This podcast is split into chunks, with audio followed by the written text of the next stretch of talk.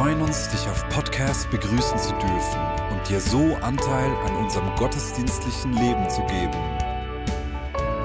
Wir danken dir für jede Form des Mittragens. Mit einer Online-Spende auf der Website kannst du die Vision der Vineyard Bern finanziell unterstützen.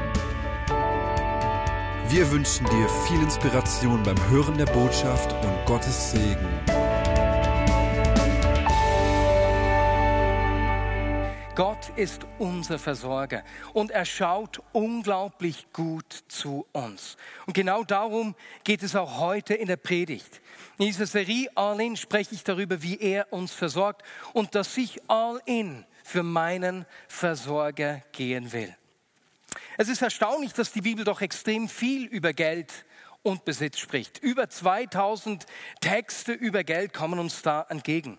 Auch Jesus selbst hat mehr über Geld und Besitz gesprochen als über die meisten anderen Themen. 17 der 38 Gleichnisse handeln vom Besitz.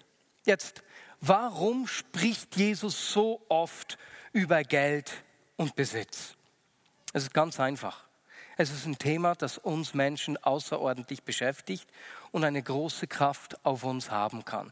Und weil er sich mit diesen Themen auseinandersetzt, die uns wichtig sind, spricht er viel übers Geld. Hast du gewusst, dass du zu den 1,67 Prozent der reichsten Menschen der Welt gehörst, wenn du den Minimallohn von 3.467 Franken verdienst? Ich fand das noch erstaunlich, als ich mir das angeschaut habe. Aber weißt du was? Trotzdem machen auch wir Schweizer uns oft Sorgen und wir denken, dass es nicht reicht. Eine Studie der Fachhochschule Nordwestschweiz hat gezeigt, dass 38 Prozent aller 18 bis 24-Jährigen verschuldet sind. 10 Prozent aller 18 bis 24-Jährigen mit mehr als 2000 Franken. Damit sind sie ungefähr im gleichen Rahmen wie die Gesamtbevölkerung. Da hat eine Studie gezeigt, äh, wenn man äh, die Hypothekar Kredite weglässt, dass 40 Prozent aller Haushalte in der Schweiz verschuldet sind. Das heißt, sie haben entweder eine Rechnung nicht bezahlen können, meistens sind das Steuergeschichten, einen Kredit aufgenommen, äh, sind Freunden etwas schuldig oder haben ein Auto geleast. Geld beschäftigt uns. Wir denken darüber nach, wie wir Geld verdienen kommen, wie wir zu mehr Geld kommen, wie, wie wir es sparen können, wie wir es ausgeben, was wir noch brauchen, aber genauso wie wir es anlegen können, wie wir es schützen oder allenfalls versichern können. Geld beschäftigt uns. Und deswegen ist es nicht erstaunlich, dass die Bibel so oft über Geld spricht und so viel über den Umgang mit Geld und unseren Besitztümern zu sagen hat. Denn niemand kann uns bessere Ratschläge geben als der, der uns geschaffen hat und uns alles anvertraut hat, was wir haben. Und deswegen schauen wir uns heute einen Text aus der Bergpredigt miteinander an, der, der davon handelt. Die Bergpredigt ist sozusagen die Antrittspredigt von Jesus. Er erklärt dort seinen Jüngern und der versammelten Menschenmenge, die da bei ihm ist, wie das Leben funktioniert, wenn Gott das Sagen hat. Wir müssen uns vor Augen führen, viele dieser Zuhörer, die da bei Jesus sitzen, die kennen Not, die kennen Sorgen ganz persönlich. Es ist nämlich eine Zeit von wachsender Armut, Zeit der Fremdherrschaft durch die Römer. Viele Menschen hatten keinen Boden, um Selbstnahrung anzubauen, was in dieser Kultur normal gewesen wäre. Witwen hatten kein Zuhause. Ausländer fanden keine Arbeit. Arme und Kranke, äh, die, äh, denen hat die Unterstützung der Familie gefehlt. Und die Jünger, die da bei Jesus sind, haben alles stehen und liegen gelassen, um Jesus nachzufolgen. Wovon sollen wir leben? Und zu diesen Menschen, die, die da um ihn herum sitzen, sagt Jesus in Matthäus 6, 25 bis 34, Darum sage ich euch, sorgt euch nicht um euer tägliches Leben. Darum, ob ihr genug zu essen, zu trinken und anzuziehen habt. Besteht das Leben nicht aus mehr als nur aus Essen und Kleidung? Jesus spricht hier zu Menschen, die durchaus Grund hatten, sich zu sorgen. Und dieser Begriff für Sorge äh, heißt Merimnao im, im, Griechischen. Und ähnlich wie in der deutschen Sprache ist er auch im Griechischen nicht einfach negativ besetzt. Es gibt eine ganze Bandbreite von dieser ähm, ängstlichen Besorgnis bis hin zur Fürsorge. Und ihr seht, der Begriff vom Sorgen, der kann positiv als auch negativ besetzt werden. Und Tessie, ich danke dir, dass du mich unterstützt, indem du hier diese äh, Dinge auch aufschreibst, dass wir das sehen können. Denn äh, was Jesus hier macht in diesem Text, ist, dass er uns einen Kontrast aufzeigt. Einen Kontrast von einem Leben aus menschlicher Sorge und einem Leben auf der anderen Seite, das aus Gottes Fürsorge lebt. Und so sehen wir diese Menschen, einige seiner Zuhörer, die haben ganz ernsthafte Fragen, nämlich was essen wir morgen? Durchaus ein Grund, sich Sorgen zu machen. Und was macht Jesus mit ihnen? Er spricht sie an und sagt, hey meine Lieben, schaut euch mal um, schaut mal da drüben, seht ihr die Vögel? Dann lesen wir weiter. Schaut die Vögel an. Sie müssen weder sehen noch ernten, noch Vorräte ansammeln, denn euer himmlischer Vater sorgt für sie. Und ihr seid ihm doch viel wichtiger als sie. Macht euch keine Sorgen, was ihr essen sollt. Schaut die Vögel an. Gott sorgt um sie. Können all eure Sorgen euer Leben auch nur um einen einzigen Augenblick verlängern? Nein. Denk mal schnell an dein Leben. Wie oft machen wir uns Sorgen über Dinge, die wir entweder nicht beeinflussen können oder wenn wir zurückschauen, sagen, das hat sich wirklich nicht gelohnt, mich zu sorgen. Das können Dinge sein wie zum Beispiel, wie wird das Wetter morgen? Hoffentlich, hoffentlich äh, scheint die Sonne. Wir können es nicht beeinflussen. Oder der Krieg in Syrien, der Sorgen auslösen kann. Meine Tochter, die sorgt sich über das Artensterben und so beten wir jeden Abend, dass Gott zu den Tieren im Amazonas schaut. Was wir tun können, ist, wir können beten, aber mehr können wir es nicht beeinflussen. Oder kennst du solche Sorgen? Reicht mir die Vorbereitungszeit für eine Prüfung, einen Vortrag oder irgendwas? Findet mein Kind Freunde? Gelingt mir das Essen? Kommen wir finanziell durch? Und, und, und. Keine Frage. Wer beobachtet bei sich auch, hey, ich mache mir regelmäßig Sorgen über Dinge, über die ich mir eigentlich keine Sorgen machen müsste im Rückblick? Ne? Sorgen beeinflussen jeden Lebensbereich. Sie rauben uns Energie und Kraft. Sie rauben uns Frieden und Freude. Sie belasten Beziehungen, können uns den Schlaf rauben und sogar zu gesundheitlichen Problemen führen. Und so führt Jesus diesen Kontrast weiter aus. Und warum sorgt ihr euch um eure Kleider? Schaut doch die Lilien auf dem Felde an. Schaut, wie sie wachsen. Sie arbeiten nicht und nähen sich keine Kleider. Trotzdem war selbst König Salomo in seiner ganzen Pracht nicht so herrlich gekleidet wie sie. Wenn sich Gott so wunderbar um die Blumen kümmert, die heute aufblühen und morgen wieder verwelken, wie viel mehr kümmert er sich dann um euch? Spürt ihr diesen Kontrast? Macht dir keine Sorgen, was du dir anziehen sollst. Der Vater im Himmel, der kümmert sich, der schaut zu dir. Interessanterweise äh, sorgen sich ja nicht nur Menschen, die tatsächlich arm sind und praktische Überlebenssorgen haben. Manchmal können wir sogar beobachten, dass Sorgen mit zunehmendem Wohlstand zunehmen. Zwei, drei Beispiele. Jemand kauft sich ein Auto und sorgt sich, hoffentlich macht mir keiner einen Kratzer. Ne? Oder wir kaufen uns viele Güter und sorgen uns dann, oh, wir haben so ein Chaos, hoffentlich kommt niemand zu Besuch. Oder jemand hat einen vollen Kleiderschrank, öffnet ihn. Ich habe nichts zum Anziehen. Nein, dieses Kleid kann ich nicht tragen, das habe ich schon bei der letzten Fete getragen. Sorgen. Und Jesus erklärt deswegen den Menschen, seinen Zuhörern danach, woher die Sorge kommt. Euer Glaube ist so klein. Hört auf, euch Sorgen zu machen um euer Essen und Trinken oder um eure Kleidung. Warum wollt ihr leben wie Menschen, die Gott nicht kennen und diese Dinge so wichtig nehmen? Euer himmlischer Vater, er kennt eure Bedürfnisse. Spürt ihr diesen Kontrast? Die, dieses Thema des Kleinglaubens, das zieht sich durchs ganze Matthäus-Evangelium. Matthäus richtet sein Evangelium ja an eine jüdische Zuhörerschaft. Und immer und immer wieder sehen wir, wie er den Kleinglauben der Jünger beispielsweise tadelt, als er den Sturm stillt beispielsweise, als sie den Jungen nicht heilen können, als Jesus auf dem Wasser geht.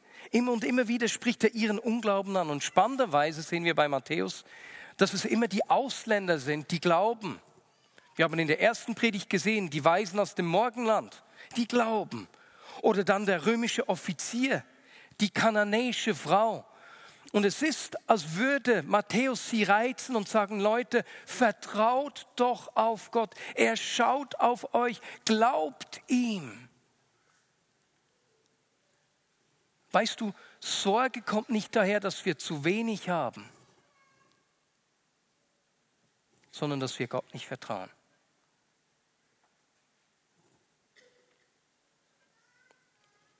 Wer Gott kennt, der weiß, dass er ihm vertrauen kann, dass Gott sich sorgt, dass er schaut und dass wir uns selbst keine Sorgen machen müssen. Und wenn ich mich sorge, ich kenne das ja aus meinem Leben, es gibt es immer wieder, dass Sorgen mich zu überfallen versuchen, dann gibt es einen Weg. Jesus, ich will dich mehr kennenlernen, weil ich weiß, du bist gut. Ich weiß, du führst mich und ich weiß, du versorgst mich. Auch wenn ich heute nicht sehe, auch wenn ich nicht verstehe, weil es nicht ganz so kommt, wie ich mir das vorgestellt habe, ich weiß, du versorgst mich. Ich will dich besser kennenlernen. Und Jesus endet diese Botschaft mit folgender Aussage, besser gesagt mit einer Zusage sogar. Es soll euch zuerst um Gottes Reich und Gottes Gerechtigkeit gehen. Dann wird euch das Übrige alles dazugegeben. Macht euch keine Sorgen um den nächsten Tag. Der nächste Tag wird für sich selbst sorgen. Es genügt, dass jeder Tag seine eigene Last mit sich bringt. Die Aussage hier in diesem Text ist ganz einfach. Setze zuerst auf das Reich Gottes, auf das, was ihm wichtig ist und alles andere kommt zur richtigen Zeit. Die Reihenfolge ist zuerst, ist wichtig. Die wichtigen Dinge zuerst. Wer nicht seine eigenen Bedürfnisse vorabstellt, sondern auf ihn setzt, den kann Gott versorgen, weil er sagt, ich will nicht selbst schauen, ich lass dich zu mir schauen. Und so ist diese Message von Jesus in diesem Text hier in der Bergpredigt ganz einfach. Vertraut mir, Glaubt mir, lasst Gott zu euch schauen. Er versorgt euch, er kümmert sich. Und ich möchte zwei God Stories erzählen, die ich in, den letzten, in der letzten Zeit gehört habe, die das wunderschön beschreiben. Sehr oft versorgt Gott nämlich durch andere Menschen, genauso wie wir das in der Apostelgeschichte sehen. Vor einer Weile ist jemand aus unserem Hauskreis das Auto kaputt gegangen. Das ist eine Person, die wirklich auf das Auto angewiesen ist. Sie hatte aber das Geld nicht dazu. Und wir haben als Hauskreis gesagt, hey, äh, wir wollen da zusammenstehen. Wer möchte sich mit einem kleinen oder einem größeren Betrag beteiligen? Und dann hat jemand aus dem Hauskreis, der, der, das, ähm, ja, der im Autogewerbe tätig ist, hat das Auto gekauft. Jemand anderes hat der Person das Geld vorgeschossen andere haben Beträge beigesteuert und so konnten wir der Person am vergangenen Donnerstag das Auto übergeben. Und das war so wunderschön, auch ihre Freude zu sehen. Dann sind wir am Freitagmorgen, ins, wollten wir ins Büro gehen, Caro und ich, und ich schaue noch schnell in den Briefkasten und im Briefkasten liegt ein Kuvert. Ich nehme es raus. Geschenk Auto. Ich öffne es und darin sind zweieinhalbtausend Franken. Ist das nicht Wahnsinn? Gott versorgt. Und ich habe diese Geschichte im Mittagsgottesdienst erzählt und dann ist eine Frau auf mich zugekommen, du, mir ist genau das Gleiche passiert, schau mal. Jetzt hat sie auch von jemandem aus der Vignette Bern ein Autogeschenk gekriegt. Ist das nicht einfach richtig cool? Gott versorgt. Eine zweite Geschichte der Versorgung Gottes möchte ich euch in folgendem Video zeigen. Ja, hey, ciao zusammen, ich bin der Rasta Dave und ich lebe in Moldawien, zurzeit mit einer Roma-Familie zusammen. Und dorthin bin ich gekommen, weil mich Gott dorthin hat geführt. Ich bin 2012 dorthin gelaufen und habe die Roma zum ersten Mal kennengelernt. Und seitdem habe ich mich diesen Leuten verschenkt und bin dort und versuche, das Gold in den Herzen zu entdecken.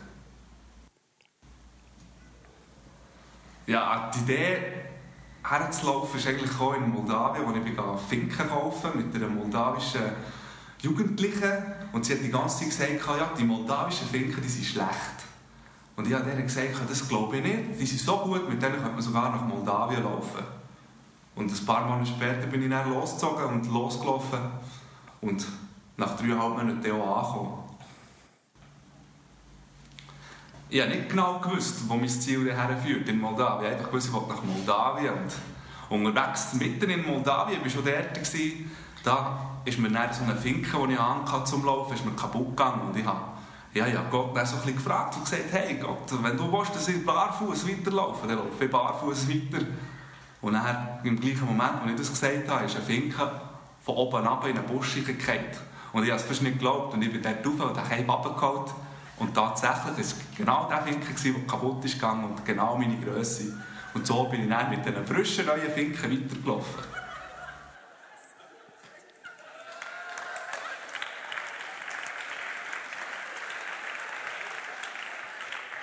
Leute, ihr, ihr müsst euch das, ich habe mit ihm gesprochen. Wenn er Finken sagt, meint er Schuh. Da fehlt ihm ein Schuh. Er sagt zu Gott, wenn du willst, dass ich barfuß weiterlaufe, gehe ich barfuß weiter. In diesem Moment fällt ein Schuh aus dem Nichts in diesen Baum. Das überfordert meinen Verstand. Und, und dieser Schuh fällt nicht auf Greifhöhe. Er muss noch raufklettern, um diesen Schuh runterholen zu gehen. Weißt du, meistens versorgt Gott uns durch andere Menschen. Manchmal greift er übernatürlich ein. Das ist nicht die einzige solche Geschichte. Er hat noch eine zweite Geschichte, da ist eine Paprika oder eine Peperoni einfach so aus dem Nichts runtergefahren. Absolut unglaublich. Weißt ich habe, äh, äh, und Dave ist ja, als er nach Moldawien gelaufen ist, das war durchaus sehr schmerzhaft. Er hatte blutende Füße, also da war viel Ringen, Schmerz auch dabei. Ähm, und ich habe ihn dann gefragt, hey Dave, was möchtest du uns in der Vignette Bern äh, noch sagen? Ja, etwas, was ich auch noch möchte sagen ist ganz klar, es ist wahrscheinlich kein Zufall, dass ich jetzt da vor einem Kreuz stehe. Aber Jesus hat dort hier am Kreuz alles in die Waagschale geworfen und für uns gekämpft, damit wir nicht aufgeben, damit wir nicht aufgeben sind. Und so wollte ich auch leben. Ich wollte mein Leben verschenken und darum bin ich bei der Roma und gebe nicht auf. Ich gebe dort einfach Vollgas und werde dort hier reich beschenkt von Gott. Come on.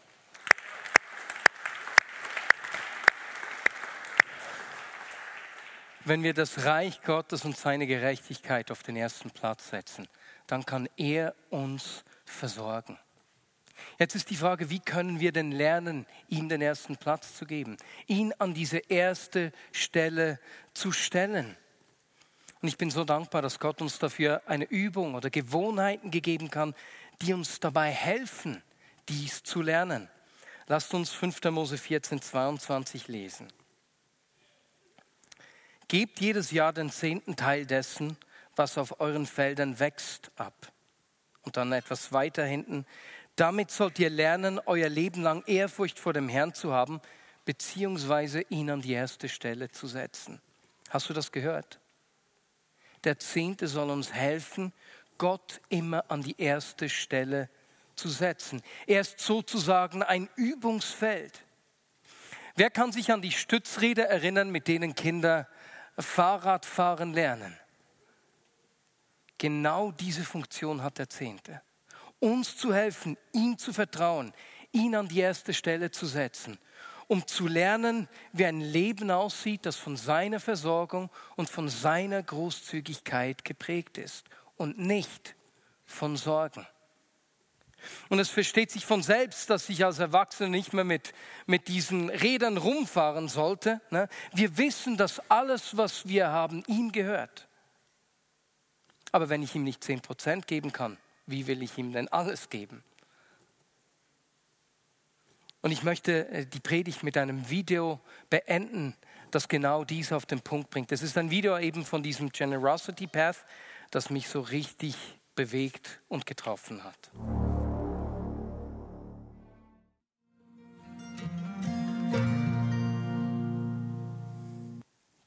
Schnell sehen wir, was wir nicht haben. Und meine Lieben,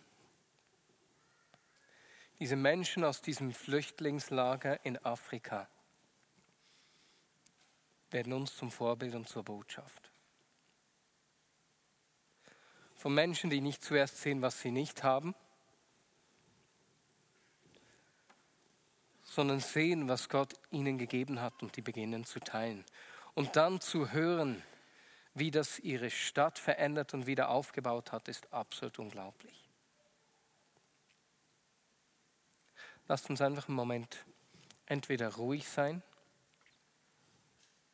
und mit der Person links, rechts neben dir äh, darüber sprechen, was das bei dir auslöst. Lasst uns, lasst uns da zwei, drei Minuten Zeit nehmen, wo wir am liebsten mit Austausch. Sag doch, was das bei dir ausgelöst hat. Okidok. Und danach komme ich noch mal ganz kurz. Wie schnell sehen wir zuerst, was uns fehlt und erwarten, dass irgendetwas von außen geschehen muss, anstatt zu sehen, dass Gott uns beschenkt hat, dass er uns Dinge gegeben hat, die wir weitergeben sollen. Und dort, wo wir beginnen, das, was er uns äh, anvertraut hat, großzügig weiterzugeben, kommen wir in dieses Übungsfeld rein, wo wir lernen, ihn als unseren Versorger zu erleben und unter Gottes Fürsorge zu leben. Wir erhalten, um weiterzugeben. Und ich, ich möchte mit einer kurzen Zeit des Gebets enden, wenn du hier bist und sagst, Jesus, ich will sehen, was du mir anvertraut hast und was du brauchen willst, um andere Menschen zu segnen. Wo du die Dinge, die du mir gegeben hast, äh, äh, wo du die brauchen willst, um andere zu segnen, weil ich möchte auf, auf dieser Seite, ich möchte unter deiner Fürsorge leben, dann steh doch jetzt mit mir auf. Und das ist einfach eine Zeit zwischen dir und Gott, wo wir das dann beten. Genau. Es würde aber auch heißen, wenn Gott dann zu dir spricht, dass du was geben sollst, eben weggeben. Ne? Dann steh doch mit mir auf. Jesus, ich danke dir für deine Versorgung. Jesus und ich, ich sehe jetzt keine Vögel, aber ich stelle mir die Vögel vor. Ich stelle mir die Lilien vor. Ich sehe die Menschen vor mir, denen du das gesagt hast, die teilweise unter großen Nöten litten. Jesus, danke, dass du dich um mich kümmerst.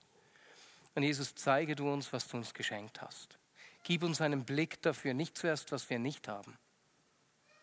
Sorgen, sondern Blick dafür, was du uns geschenkt hast und was du brauchen willst zum Segen. Denn Großzügigkeit verändert die Welt.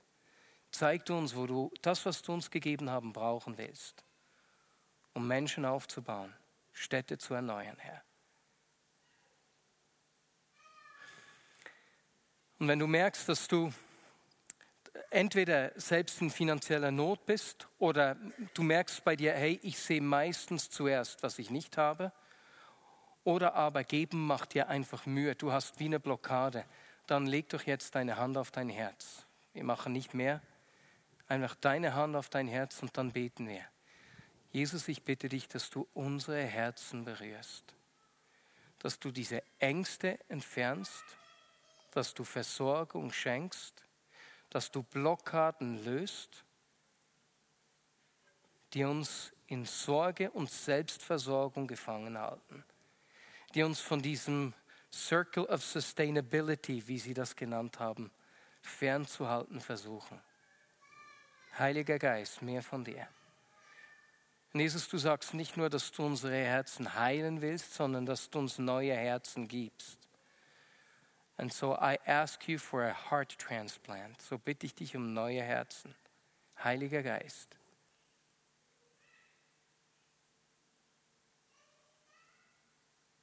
Und Jesus, ich weiß, dass Großzügigkeit etwas ist, was in der Vignette Berners Berufung liegt.